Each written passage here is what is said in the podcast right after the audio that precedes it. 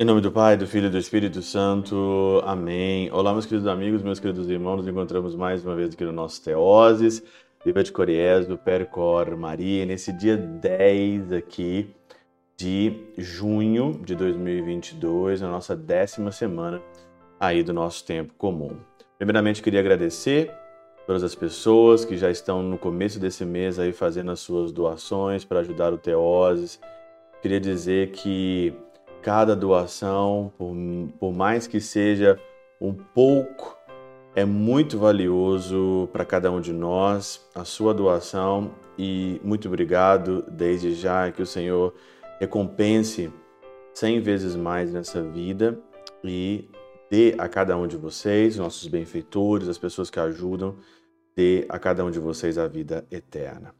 O evangelho de hoje é de Mateus capítulo 5, versículo 27 a 32, e diz aqui sobre aquele que olha uma mulher, e aqui também pode ser uma mulher, pode ser um homem, e já comete adultério com ele ou com ela no seu coração. Mateus capítulo 5, versículo 28 diz assim: Eu, porém, vos digo: todo aquele que olhar para uma mulher com o desejo de possuí-la, o desejo de possuí-la, já cometeu adultério com ela no seu coração. Com isso, nós vamos então aí recorrer mais uma vez à Catena Áurea, a Catena Áurea sempre aqui nos ajudando na nossa vida, ajudando a nossa espiritualidade para nós entendermos o que, que Deus, o que, que Jesus quer dizer aqui para nós hoje. Aqui na Catena Áurea, São Jerônimo diz o seguinte: entre a paixão e o movimento, né, que a precede, há uma diferença de que a paixão se considera um vício. Antes da paixão, antes do vício, há um movimento, aquele movimento do olhar, quando você olha algo. E, no entanto, o movimento que a precede, mesmo quando tem a mesma culpa que é de um vício, não é considerado um crime. O movimento, o olhar, não tem como hoje, você está no mundo, não tem como, você está no mundo da internet, não tem como hoje você não olhar você está ali no Instagram, você está ali no Facebook, você está aqui na internet, sempre aparece, sei lá, uma mulher seminua, aparece um homem seminu, toda hora aparece isso daqui. Hoje o mundo pansexual, o mundo hoje onde trata as pessoas como se fosse comércio, como se fosse um objeto, como se fosse algo ou um deus para ser adorado, o corpo da mulher, os olhos, o cabelo, não sei, do homem, algo assim. Nós estamos sujeitos a todo momento com isso. Assim, aquele que visse uma mulher e observasse que a sua alma assim se perturba, esse deve considerar-se como atacado pela paixão que nasce. Então, você olha uma mulher, você olha um homem e a sua alma se perturba diante daquilo ali, você está atacado pela paixão. E aí então, quando você tem uma noção de que é errado essa cobiça, né? Cobiçar aquilo que você não pode possuir. Então você é atacado pela paixão. Se consente, passa a paixão consumada. O problema aqui não é tanto o olhar, mas o problema aqui é aquela consentimento. Você então ali é, é consente com aquele momento ali. E esse que é o grande problema, ali que está o adultério. Santo Agostinho, ele diz o seguinte: tem três circunstâncias que concorrem para que se cometa um pecado. Primeiramente, a sugestão, o prazer e o consentimento. A sugestão se verifica por meio da memória, isto é, por meio dos sentidos do corpo, cujo gozo, se alguém houver, terá incorrido como deleite ilícito, a qual deve ref ser refreado.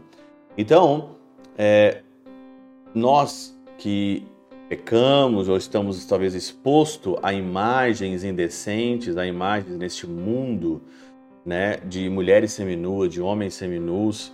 Então, existe uma memória em nós e essa concupiscência quando você é, sofre uma sugestão por um olhar ou por um momento, logo vem uma memória e essa memória então ali vem pelos sentidos do corpo e isso então ali tem que ser resfriado, tem que ser o quê? Contido o mais rápido possível.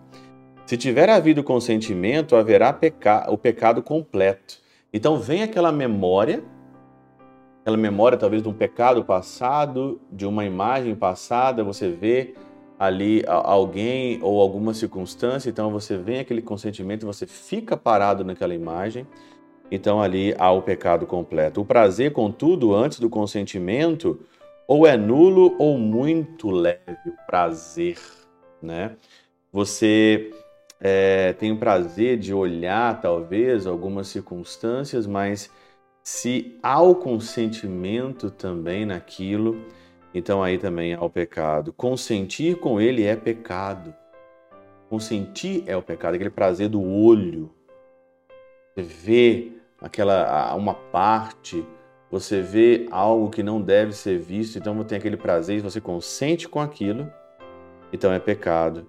Mas caso seja posto em prática, parece que então se sacia e se apaga a concupiscência, se coloca esse prazer ali em prática, em prática. Mas aí é algo que você tem que observar na vida de casado, né? Por exemplo, a vida sexual, a vida do prazer, a vida para a vida de casado. E nós que somos solteiros, você que é solteiro, eu que sou, tenho voto de, de castidade, voto de continência, é muito delicado isso, né? Nós temos que nos conter para não cairmos em pecado. Mas ainda, quando a sugestão se repete, o prazer é maior. Olha aí, a sugestão, vem a sugestão da memória, vem a sugestão ali de, de memórias passadas, então o prazer é maior, mas não tão, tão grande quanto aquele que vem a constituir um hábito.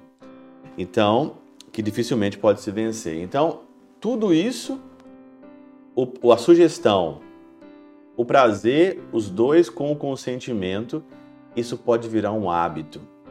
E aí então pode virar adultério. É aquela pessoa que ela passa 24 horas, ela só pensa bobagem.